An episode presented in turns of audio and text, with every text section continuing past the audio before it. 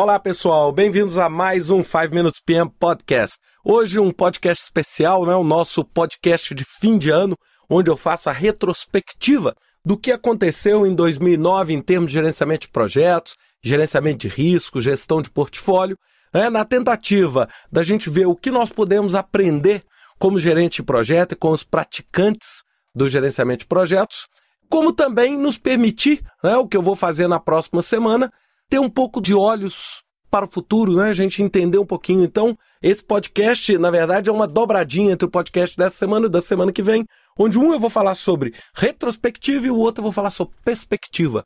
Exatamente para que a gente entre em 2010 já com um pouco mais de preparo, um pouco mais de conhecimento, um pouco mais de lições aprendidas, para que a gente realmente desenvolva o nosso trabalho, né?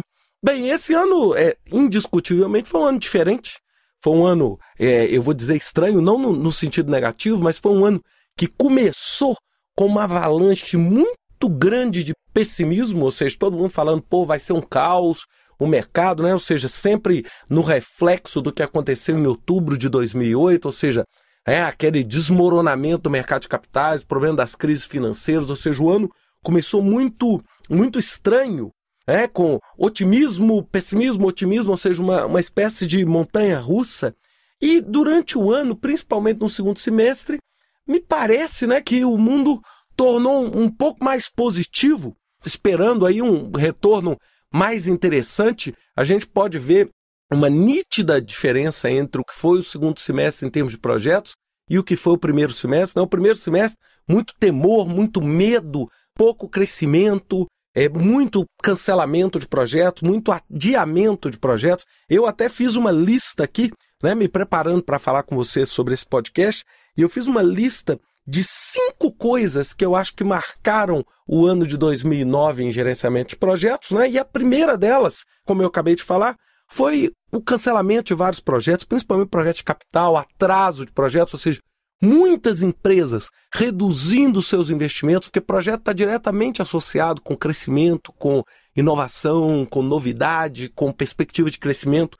E diante de um cenário incerto, todo mundo voltou para trás e começou: não, vamos adiar esse projeto, vamos reduzir o nosso budget de investimento. Isso naturalmente causou uma desaceleração razoavelmente forte dentro da área de projetos.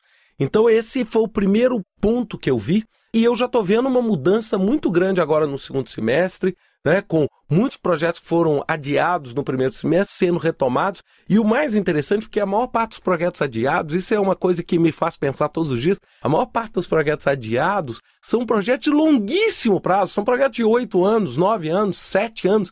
E aí é super interessante ver as pessoas adiando projetos com uma informação de curtíssimo prazo, ou seja, certamente num projeto de oito ou nove anos, essa não foi a primeira crise, nem vai ser a última. E é muito interessante ver como esse comportamento, é, esse efeito manada, essa percepção que as pessoas têm de, olha, tem que parar tudo, né? Ou seja, quando você pega paga uma refinaria, é igual aquela brincadeira que o pessoal fala de plantar árvore, né? O primeiro dia é, ótimo para plantar uma árvore era 20 anos atrás. Já que você não fez, o segundo melhor dia é hoje.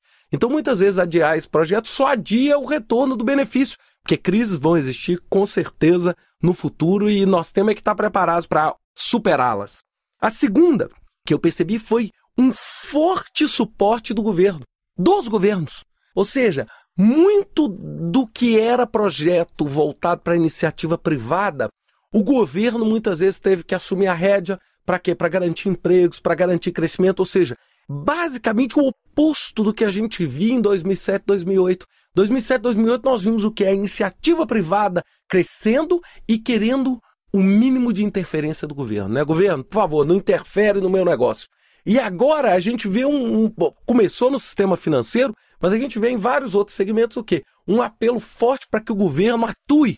Né? Você vê no governo norte-americano, também no governo brasileiro, ou seja, o governo aumentando a participação, aumentando projetos, desenvolvendo projetos para quê? Para exatamente o quê? Não só garantir o emprego, como também garantir a própria atividade econômica. Esse foi o meu segundo aspecto. O terceiro aspecto que eu vi muito nitidamente relacionado com o meu trabalho foi o aumento da importância e da relevância do gerenciamento de portfólio, até mesmo para cortar.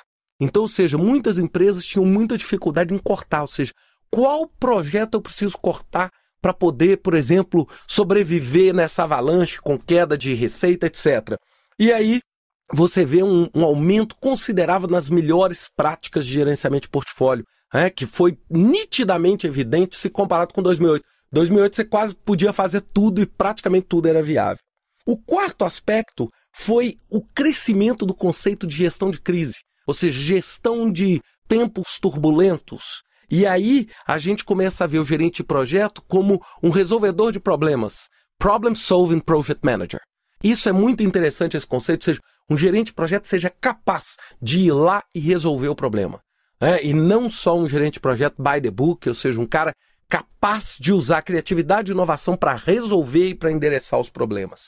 E, finalmente, o quinto e último item que eu ouvi assim absurdamente, e agora, próximo do final do ano, fiquei bastante preocupado, é o conceito de sustentabilidade. Ou seja, o tempo inteiro esse ano se falou de processos sustentáveis, empresas sustentáveis, que, né, ou seja, não só no conceito de verde, né, ou seja, no conceito green, ou seja, de papel reciclado, etc., como também num conceito sustentável de quê? De garantir o crescimento da sociedade, de garantir emprego, de garantir a prosperidade da sociedade de um modo sustentável. E isso foi a tônica. Olha, eu devo ter ido em mais de 20 eventos esse ano, em quase todos esses, esse conceito de sustentabilidade foi um conceito marcante. E uma coisa que me preocupou, né, pessoalmente, né, graças a Deus esse podcast exprime a minha única e exclusiva opinião sobre o assunto, foi a decepção do COP, né, do COP que nós tivemos na, na Dinamarca, que realmente é o mundo inteiro esperava muito mais do que realmente foi obtido, né? E até com muitas críticas, eu, eu não estava envolvido nesse projeto, mas até com muitas críticas à própria gestão do projeto do evento. É, ou seja, uma crítica duríssima à Dinamarca pela gestão do próprio evento, ou seja, é, muito do sucesso ou fracasso desse evento foi atribuído ao trabalho da Dinamarca, ou seja, um trabalho que para muitos, quem viu a revista Business Week, quem viu a revista The Economist, né, fazendo críticas aí profundas né, sobre a organização do evento, etc., do ponto de vista até de gestão de projetos. E essa é uma, uma grande incógnita, porque certamente depois dessa não decisão é, desse evento na Dinamarca que aconteceu na semana passada, a gente fica pensando o seguinte: certamente nós vamos ter que criar uma nova era de sustentabilidade, né? ou seja, um novo conceito porque realmente da forma como estava apresentado não, não se conseguiu um acordo é, dos principais players do mundo, o que realmente coloca o conceito de sustentabilidade bastante em crise. Não, em hipótese alguma, que eu esteja dizendo que ele seja menos importante, eu acho que ele é fundamental. Eu acho que nós vamos ter agora é, é que usar uma criatividade para ver de que forma nós vamos aproximar isso de novo. E finalmente, né, ou seja, o que a gente espera é um ano de 2010 de muito bom a excelente, de good to great, né? Ou seja, de muito bom a excelente. Eu sou um cara extremamente otimista. Eu acho que o, ano de 2010 nós temos tudo para entrar muito bem. Aí falando aos brasileiros, tudo para entrar muito bem, para realmente conseguir muito êxito em 2010, com muito projeto, muita oportunidade e muito crescimento. Essa é a volatilidade do mundo, né, pessoal? A gente desce, a gente sobe, a gente desce, a gente sobe. O grande gerente de projeto tem que ser capaz de se adaptar a esses diferentes cenários. Espero que vocês tenham gostado desse podcast. Um Feliz Natal. Não vou dizer Feliz Ano Novo, porque semana que vem eu falo Feliz Ano Novo. Um Feliz Natal para todos vocês e até semana que vem com a perspectiva de 2010. Um grande abraço e até lá.